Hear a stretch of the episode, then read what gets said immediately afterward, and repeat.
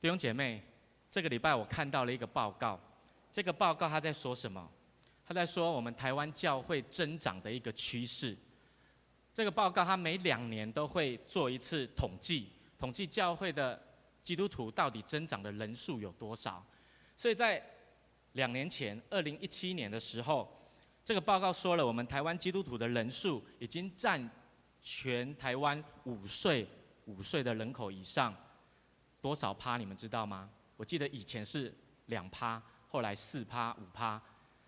这一份报告跟我们说，我们在台湾的基督徒的人数已经九点六 percent 了，而且这一个人数这个数字还不包含天主教徒。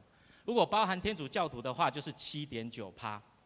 所以你从这个数字你可以看到，为什么这一个台湾教会的人数会越来越增长？有一个重点，就是现在的教会不断的看重一件事情，就是传福音，好不好？跟旁边人说，你要传福音。可是呢，在这个传福音的过程的当中，你可以发现，其实重点不是我传了福音多少给人，重点也不是有多少人接受洗礼，重点是这一些弟兄姐妹他洗礼了过后，到底实际参与教会里面的人到底有多少？这个报告告诉我们，这个才是重点。所以在这个当中。如果呢，你没有把那一些受洗的弟兄姐妹再一次的带回到教会，他如果没有在教会里头感受到神的爱、家庭、家人的感受在他的里面的话，他没有办法留在教会里面生活。就像刚刚的浩恩弟兄一样，我相信他为什么会留下来，除了经历神的神迹奇事以外，重点就是教会的弟兄姐妹不断的关心他，陪在他的身边。带领他读经、祷告，带领他聚会、奉献自己的一切。浩恩是不是这样？所以呢，弟兄姐妹，你一定要知道，当我们在带领这一些弟兄姐妹的时候，我们一定要摆上我们的心，摆上我们的时间去关心他、帮助他，让他更明白耶稣基督的话。在另外一个基督教的报纸里面，他有讲到，他说全球呃全台湾的基督徒的人数。实际有参与教会生活的人，这一个报告跟我们讲，他说只有基督徒的人数的一半到六七成而已，所以另外的一半还有三四成的人，他们都没有稳定在教会里面来生活，所以你可以发现哦，这是教会的一个非常大的危机，就是呢，教会里面有许多的幽灵人口，什么意思？就是他的籍，他的户籍。在教会里面，可是他的人跑去哪里？他的人跑去外面，所以他只有他的籍在教会里头而已，他就成为那个幽灵人口。可是呢，神告诉我们，特别透过耶稣基督，他要升天之前，他交代了他所有的门徒、他的学生一个很重要的大使命。这个大使命告诉我们说，要奉父子圣灵的名给他施洗。然后耶稣继续说什么？他说：“凡我教训你们的，都要教训他们遵守。”所以你可以发现哦，如果这些人受洗了以后，他没有留在教会当中，他有办法继续接受耶稣基督的教训，然后去遵守吗？不可能。所以教会的弟兄姐妹、教会的带领者，都需要有一个能力，就是帮助这些受洗的弟兄姐妹可以。回到教会，在教会里头生活。如果我们没有去关心他，他有可能就会离开教会。就像浩恩刚刚跟我们分享的，他有一阵子压力大，他就没有来到教会，没有来到团契。然后呢，有人关心他了以后，他就慢慢的回到神的面前。在圣经里面，在圣经里面有说，他说教会是基督的身体，所以基督和教会是一体的。基督和教会是一体的。保罗向哥罗西教会的弟兄姐妹说，他受苦是为着基督的身体，就是为着教会来受苦的。意思就是，当保罗他接受耶稣基督成为他生命中的救主了以后，他就开始看重基督的事，也就是看重教会的事情。所以他甚至为着教会受苦，甚至是到了很多地方建造许多的教会。这是保罗他在神的面前，神启示他的。当他接受耶稣耶稣基督成为他的救主的时候，他就开始看重教会里面的事情。所以，亲爱的弟兄姐妹，我们一定要知道，当我成为基督徒受洗了之后，我一定要委身在教会的当中，在教会的当中，我才有办法让自己像保罗今天所讲的：你既然接受了耶稣基督，你就要在他的里面，因为在他的里面可以让自己的生命被建造起来。耶稣他也在约翰福音说：“他说，上帝在我的里面，我在他的里面。”那我到底要怎么样常常在神的里面呢？就是教会的生活，好不好？跟旁边人说，你一定要在教会里面生活。所以，当我们进入到教会了以后，你的信心有可能会越来越坚固，你相信神的那一个心智会越来越增长，你的属灵生命也也有可能会越来越成长。可是，往往在这个时候，很多的挑战、很多的诱惑，它就出现了。它就出现了在你的面前，这些工作是谁做的？魔鬼撒旦，因为他要把你再拉回去世界，不要在教会的当中。所以你可以发现，在教会里面，很多的基督徒受洗了以后，他有可能马上人就不见了，有可能他在教会过了一阵子的教会生活以后，他就不见了。为什么？因为他又被世界的一切再一次的诱惑过去。在今天的经文，保罗提醒歌罗西教会的弟兄姐妹说：你们要谨慎。恐怕有人用他的理学、虚空的妄言、人间的遗传、世上的小学，把你掳去，就是用那世界的价值观，哦，甚至会用哲学、会用理性的学问影响你说啊，你不要相信那个啦，在教会里头没有那一种神迹奇事，没有那种超自然的事情，然后他就觉得你在这里是非常虚空的，你应该要去到外面追求更多的事。保罗再一次的在教会的当中写书信。提醒这一些歌罗西教会的人，不要被魔鬼引诱去。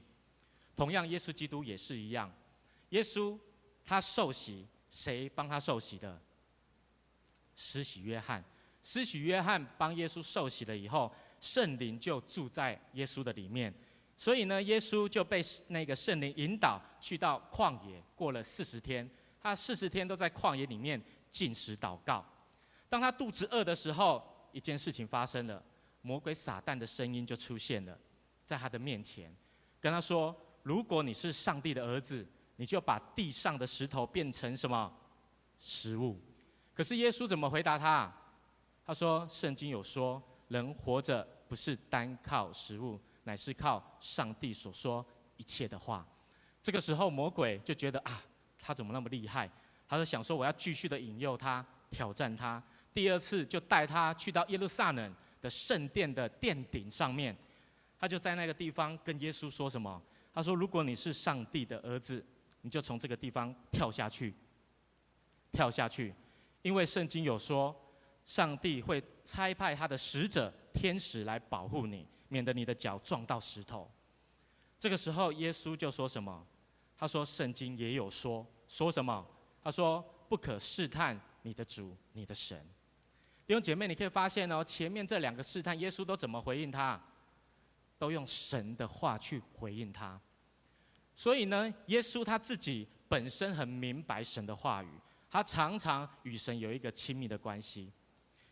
后来，魔鬼撒旦他还是不甘愿，他就是要引诱耶稣，他就带他去到一个更高的地方，一个很高的山顶，在那个地方他可以看看到万国。看到很多世界的每一个角落，这个时候魔鬼撒旦就怎么样？就展现那个世上的一切，所有的国家的富贵给他来看。他说：“如果你敬拜我的话，跪在我面前拜我的话，我就将这一切赐给你。”结果呢？耶稣怎么回应他？他说：“我只拜我的神，我只拜我的神。”然后他就说：“撒旦，退去吧。”亲爱的弟兄姐妹，你可以发现哦。不管是歌罗西的教会的弟兄姐妹，还是我们，我们都会遇到这样子的事情。连耶稣基督他他都会遇到这样子诱惑挑战的事情，而且是在他洗礼之后发生的。所以，我们洗礼之后，我们一定会遇到这个世界许多从魔鬼撒旦来的挑战。他挑战我们，引诱我们，为的是要做什么事情？要我们离开耶稣，要我们离开神。要我们离开教会。可是耶稣他怎么不被魔鬼撒旦胜过的？他在神的面前禁食祷告，他明白神的话语，用神的话回应魔鬼撒旦的诱惑。所以弟兄姐妹，你要知道，当你受洗成为基督徒了以后，许多的挑战来了，诱惑来了，你要怎么胜过？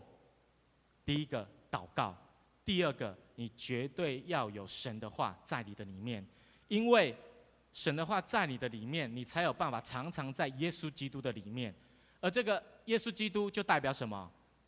代表教会，你一定要进到教会里面过教会的生活，才有办法帮助你稳定的过着一个与神亲密、亲密交通的生活，好不好？再一次跟旁边人说，你要在耶稣基督的里面。所以你可以发现，有许多人都会离开教会。我们来思想一下，为什么这些人会离开教会？我在教会蛮久的一段时间，我看到很多人离开教会。他们通常都是因为三个原因。我曾经在祷告会，我有分享过。第一个原因就是他祷告没有得着神的应允，他就常常在教会祷告。可能他生病了，可能他的家人有需要，他就每一天向神来祷告。可是呢，神没有应允他的祷告，他就感受到神没有照顾他。久了以后，他觉得啊，信耶稣嘛是赶快，信耶稣也是一样嘛，那我就去外面拜拜就好了。所以这样子的人。他就渐渐的离开教会了，这是第一种。第二种是什么？第二种人他会觉得在教会里面，哇，怎么那么严格？牧师都叫我要来祷告，哦，要叫我来读圣经，叫我还要查经，然后又要参加什么门徒训练，要传福音，又要抄圣经，最后还要去传福音，搞得好像老鼠会，好像那一个直销一样。你就会自己想说，我自己的事情都忙不完了，我还要来做教会的事。我来教会只是要轻松而已，我为什么要被教会来要求？所以这样子的人，他就怎样？慢慢的、渐渐的也离开了教会。这是第二种人。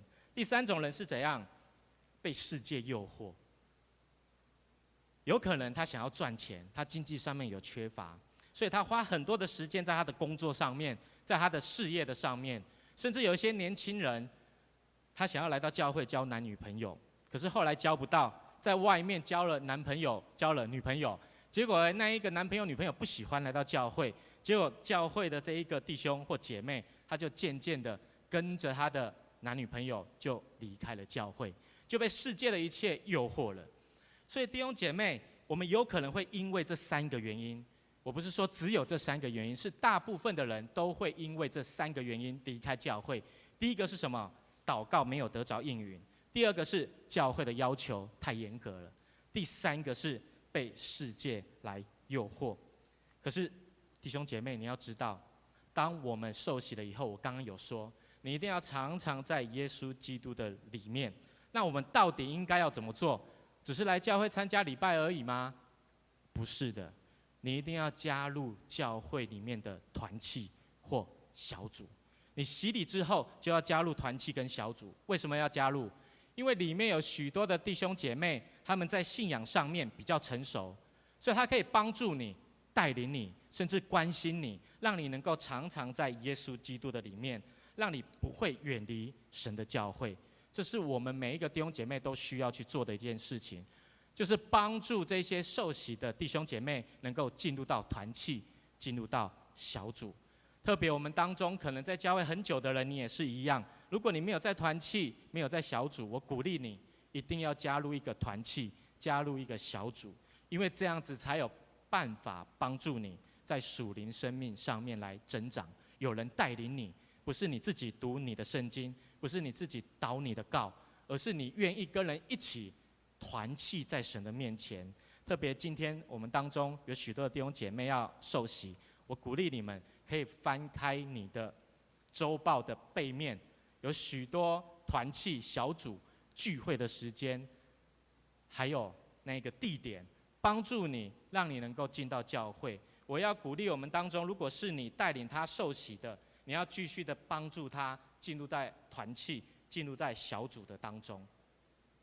我刚刚前面有讲一份报告，这个报告是一个牧师他所做的，他叫做朱三才，他从一九八九年开始就做调查。他说：“他在这个服事里面已经三十年了，他发现一个很重要的一点，就是他发现教会里面的会友人数跟平均出席的人数这两个数字里面，平均出席的人数大约是教会会有的一半而已哦。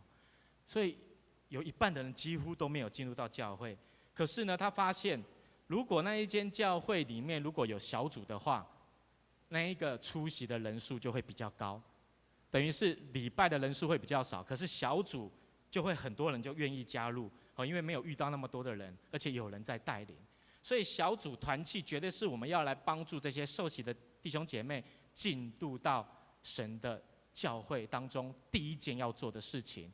所以我要鼓励我们当中的弟兄姐妹，我们一定要帮助我们周遭的人进入到团契，进入到小组的当中。其实，在去年，我们当中有一个姐妹哈，她也是在我们教会受洗的。可是她受洗没多久了以后，她就离开了教会，因为工作太忙了。她也觉得教会太多规定了，她根本没有办法遵守。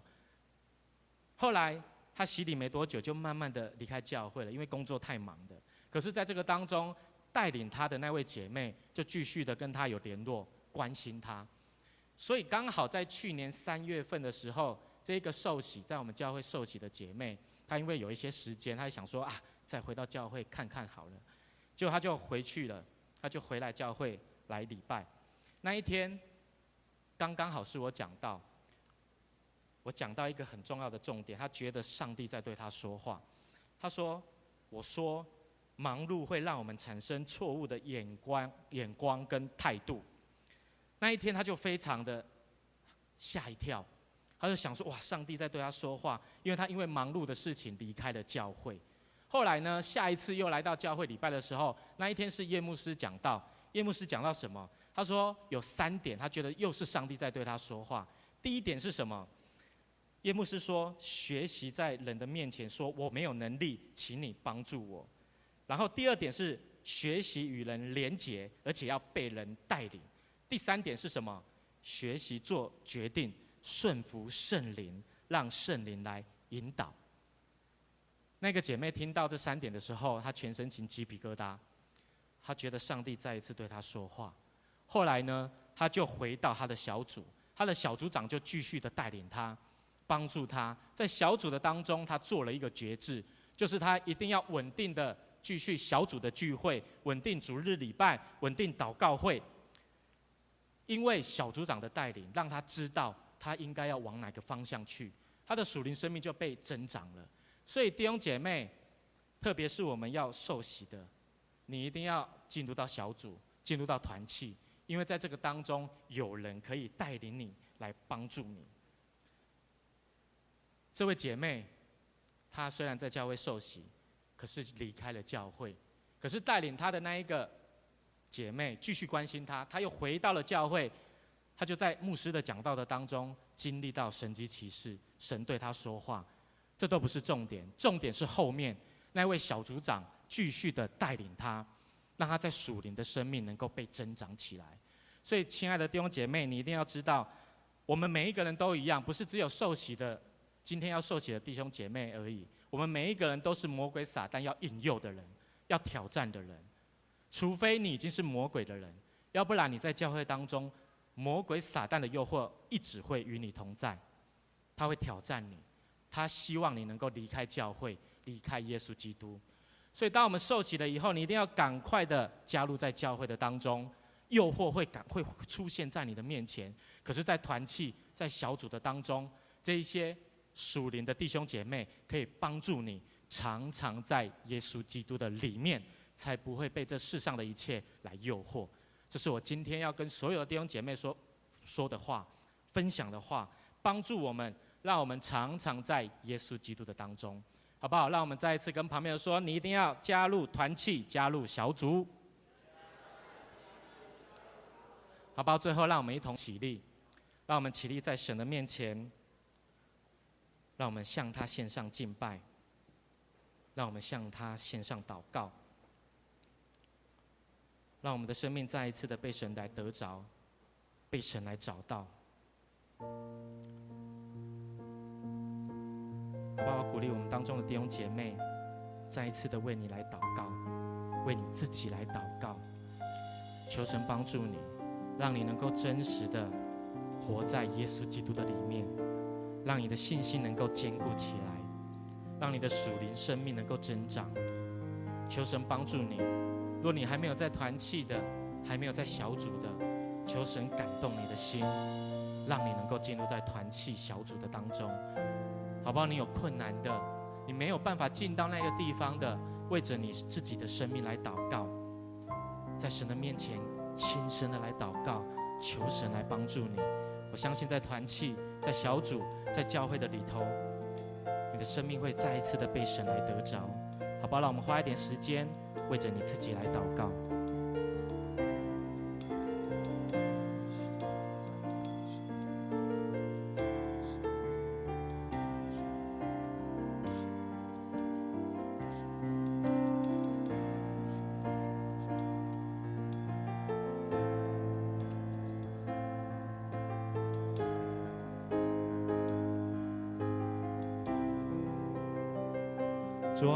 次来到了面前来祷告。